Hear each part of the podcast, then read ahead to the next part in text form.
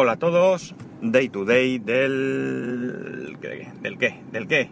Del 23 de agosto de 2016.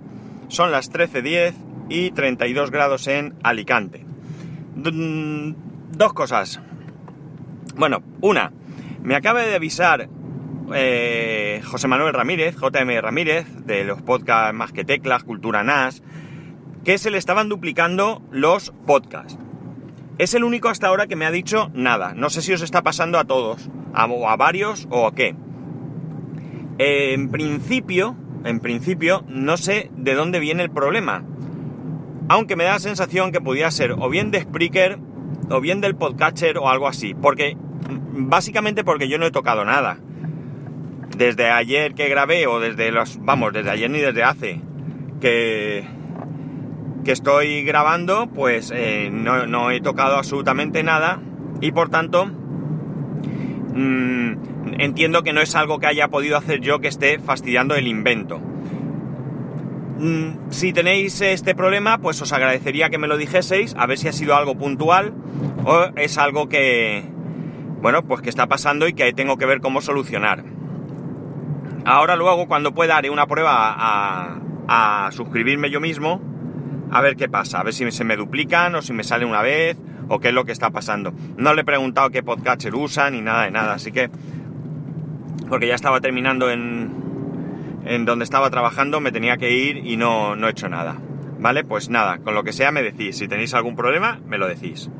Eh, la única cosa que sí, y es la otra cosa que os quería comentar, es que ha habido una actualización de Spreaker Studio, que en principio no tendría que eh, afectar, Además, me, acabo de descargar hace un ratito esa actualización y ahora la estoy usando por primera vez, es decir, que, y además es la aplicación, es decir, no sé eh, mm, si ellos han tocado algo en el servidor o qué. Tampoco sé desde cuándo está disponible esta actualización, yo lo he visto, lo he visto hoy. La verdad es que tengo ahí 10 actualizaciones pendientes, yo no tengo las actualizaciones automáticas, ¿vale? Y, y por tanto no sé desde cuándo está y no sé si ha sido hoy y han tocado algo y está afectando o qué. Lo único que os puedo decir de esta actualización, no sé, como digo, como mucho más porque la estoy usando ahora por primera vez, pero sí que tiene un añadido que me parece que ya era hora que lo hicieran y que me tocaba mucho las narices. Y la cuestión es que resulta que eh, yo grabo el podcast, tal cual estoy haciendo ahora, ¿vale? Yo lo grabo offline, siempre. Una vez que lo tengo offline, pues lo subo. No, a ver cómo era. Le ponía un título, las etiquetas y lo subía. Y una vez que lo subía, entonces le cambiaba la imagen y le añadía la descripción. ¿Esto qué supone? Esto supone que si yo no soy rápido desde que termina de subirse hasta que cambio todos esos datos a vosotros, no llega ni la descripción, que es regular de importante, pero el logo que sale, en vez de salir el logo típico, blanco, con la camioneta que me hizo eh, Tony, eh, Pensamiento Geek, gracias de nuevo, pues sale esa foto que estoy yo en el coche conduciendo, que es la foto genérica de mi cuenta Spreaker, no es la foto del, eh, del podcast en sí. Entonces ahora lo han cambiado y ahora parece ser que cuando yo ahora acabe, podré poner el título, poner las, las etiquetas, la imagen y la descripción. Y esto es, por fin, un gran avance, porque como digo, pues perdía mucho, mucho tiempo haciéndolo doble, porque no siempre lo puedo hacer inmediatamente, porque yo termino de, grabar, en el momento que paro lo subo y yo continúo con mi trabajo. Si da la casualidad que estoy parado en un sitio y tengo un momento, pues evidentemente cambiar el logo y la descripción no es mucho. Pero hay que tener ese tiempo y no priorizo esto sobre el trabajo, evidentemente. Vale, dicho esto, os voy a comentar unos problemillas que he estado teniendo con Plex, con mi servidor de Plex. Veréis. Como sabéis, yo tengo el servidor Plex eh, dentro del, NAS. Pues bien, resulta que mm, yo actualicé manualmente, porque en Synology la versión que hay es la 0.9 y ya va por la 1.03. Yo actualicé manualmente y resulta que había veces, no, había veces no. Cuando yo reiniciaba el, el NAS, pues Plex se perdía. O sea, ya no iniciaba, daba error que no se podía iniciar, me tocaba reinstalar, con la consiguiente pérdida de trabajo de la biblioteca tal y como ya la tengo organizada. Que, bueno, pues tiene algunas cosas que yo toco para que me lo ordene de determinada manera, cambio algún póster para que sean en, español en vez de en inglés, eh, o, simplemente cambio de póster porque me gusta más uno que otro, lo que sea. Bien, eh, bueno, añado alguno que no me lo encuentra, etcétera, etcétera. Bien, ¿qué ocurre? Que eh, yo pensé que esto podía venir por el hecho de tener la última versión y que no fuese fina fina, aunque supuestamente la versión 09, lo que sea, es una beta y a partir de la 1 ya salió de beta, pero bueno, digo, pues habrá algún error, habrá algún fallo y ya está. ¿Qué hice? Pues nada, volver a la versión anterior, a la 09, que me había ido bien siempre. Pues nada, el mismo problema. ¿Qué ocurre? Que esto es desconocimiento mío. Eh, cuando, yo no apago nunca el NAS de botonazo. Yo lo apago siempre ordenadamente. Voy a, a la opción correspondiente y le digo apagar, reiniciar lo que sea que quiera hacer por el motivo que quiera hacer. Pues bien, como digo por desconocimiento, sí que es cierto que el, el software DSM pues cierra todos sus servicios Entiendo que cierra sus servicios, pero no cierra los servicios ajenos. Es decir, si tú en Docker tienes algo como yo RUTORRENT no lo cierra, o RTorrent no lo cierra, se lo, apaga a lo bruto. Y evidentemente Complex pues hace lo mismo. ¿Qué pasa? Que al apagarlo a lo bruto se ve que corrompía algo, o bien del software o de la base de datos, o vete tú a saber. Una vez que he llegado a esta conclusión, por fin me he dado cuenta pues lo que hice fue volver a poner la última versión, pero resulta que se ve que tenía corrompida la, la base de datos y había cosas que no me salían bien, carátulas que no me las cogía, eh, sinopsis que tampoco, etcétera, etcétera, etcétera. Bueno, he hecho de todo, que eh, reiniciar, desinstalar, volver a instalar, al final he pensado en borrar cosas manualmente, es decir, yo hacer una desinstalación de Plex y buscar lo que hubiera por ahí que se hubiese quedado colgando. He mirado por, por internet, he buscado en Google, etcétera, he ido viendo en qué carpetas se van guardando las cosas para ir a buscar. Y cuando me pongo a ello, resulta que descubro que tengo. Una vez que había desinstalado, ojo, Plex, resulta que sigue apareciendo una carpeta Plex.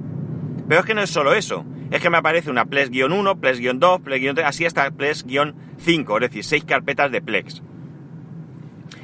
¿Qué he hecho? Pues nada, manualmente he borrado esas seis carpetas, he reinstalado, eh, he instalado, no reinstalado, sino instalado Plex, la última versión descargada desde la web de Plex manualmente y a partir de ahí todo solucionado. La verdad es que he padecido y he sufrido hasta conseguir esto. Muchas veces la cuestión más tonta se nos pasa por alto y eh, no, no damos con la tecla y estamos allí dándole vueltas al asunto cuando realmente es tremendamente sencillo. Pero, bueno, también como digo, por desconocimiento, porque, porque bueno, no sabía muy bien cómo actuaba eh, DSM, ahora ya lo tengo claro, ahora ya sé que cada vez que quiera reiniciar eh, DSM, lo primero que tengo que hacer es apagar eh, o desactivar, creo que pone, ¿no? Eh, Plex, desactivar en Docker el RTorrent y todo esto para que no me casque y tenga problemas. Menos mal, menos mal que el RTorrent no me ha cascado nunca, porque eso sí que es más historia instalar, vamos, no es complicado. El manual que hay por ahí de, de Rhinospray es, eh, es perfecto, es perfecto para hacerlo. Mm, bueno, yo tuve problemas, pero fue también un mm, encabezonamiento mío que Rapejín, gracias a un dibujo que me hizo, conseguí salir de yo de aquel, de aquel mm, agujero en el que estaba metido y que no conseguía ver lo que me estaban diciendo. Me lo explicaron 20 veces, ¿eh? No había manera. Hasta que me hizo un dibujo y el dibujo me, vamos, fue el que me salvó. Si no, todavía estaría allí peleando. Pues bueno, pues como digo, menos mal que no, que no me ha cascado porque no tengo mucha ganas de reinstalar. Y bueno, pues a partir de ahora lo he dicho, hay que tener cuidado, os lo digo para que, para que vosotros lo hacéis, aunque nunca os haya pasado, porque a mí es que no me había pasado nunca, ha sido de repente. Pero imagino que a base de reiniciar varias veces, pues en algún momento ha cascado algo. Pues como digo, eh, fijaos que me pasaban cosas como que yo añadía esa biblioteca que no me reconocía las carátulas ni los eh, datos y demás. Borraba la biblioteca, la borraba, pero me, o sea, desaparecía, pero me decía que me salía un error de que no podía eh, borrarla porque había dado un error de, en la biblioteca. Pero en cambio, eh, ya luego no me aparecía. La volví a añadir y se ve que cogía datos de antes o algo y me salía exactamente lo mismo. Lo curioso es que si tengo ahí, por ejemplo, qué sé yo, por decir algo que no sé ahora, 10 series, pues 5 me las cogía y 5 no, pero siempre eran las mismas, evidentemente porque los datos corruptos siempre son los mismos, ¿no? No ha ido a peor. Pero bueno, ya lo tengo solucionado, lo tengo todo ordenado, me he pegado un nuevo curre. Y lo que me gustaría ahora ver, que no sé si se puede, porque no lo he mirado, simplemente tengo que mirar, si puedo hacer una copia de seguridad de la base de datos de Plex. Porque si puedo ya, estupendo. Y otra cosa sobre Plex es que yo nunca me he visto en la necesidad de eh, pagar por Plex Pass, creo que se llama, ¿no? La opción premium. La opción premium creo que tiene, no sé si son 4 euros y pico al mes, 39 euros y pico si pagas un año o anualmente, y 100, no sé si 70 y pico euros o 140 y pico euros, 149 puede ser, si pagas una suscripción de por vida. Como digo, nunca lo había necesitado, siempre me ha ido la cosa bien con lo que con las opciones que tengo y punto. Pero resulta que hay una opción que me parece muy interesante. El problema es que pagar desde luego yo creo que si pagase me la jugaría y pagaría el anual. Pero pagar una pasta solo por esa opción, pues que realmente en este momento no me es necesaria, necesaria, pues mm, no, no me veo.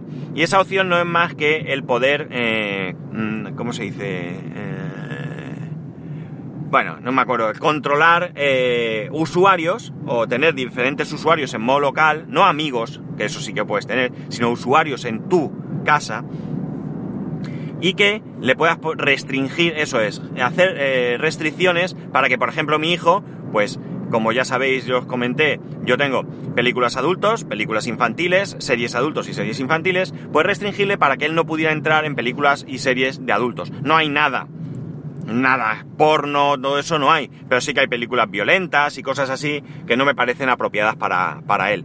Él, como digo, de momento no tiene ninguna curiosidad en ni mirar, ni en tocar, ni nada. Pero bueno, tiene 5 años. Quién sabe cuando tenga un poco más qué, qué pasará. Ya es una pena que esa opción sea de pago, pero bueno, es lo que hay. Evidentemente, esta gente tiene que sacar dinero de algún sitio. Y cobrar, pues tiene que ser por funcionalidades eh, que resulten interesantes. Pues nada, chicos, esto ha sido lo que he estado haciendo eh, hoy, porque ayer fue un día bastante chungo. No estuve en casa hasta las once y media, agotado, porque como sabéis dormí poco, pero bueno, tenía cosas que hacer y ya están hechas. Pues nada, comentarme si os falla la descarga del podcast, si se os duplica, y eh, ya sabéis, me lo decís por Twitter, arroba spascual, o por correo electrónico, spascual arroba spascual.es. Un saludo y nos escucharemos mañana.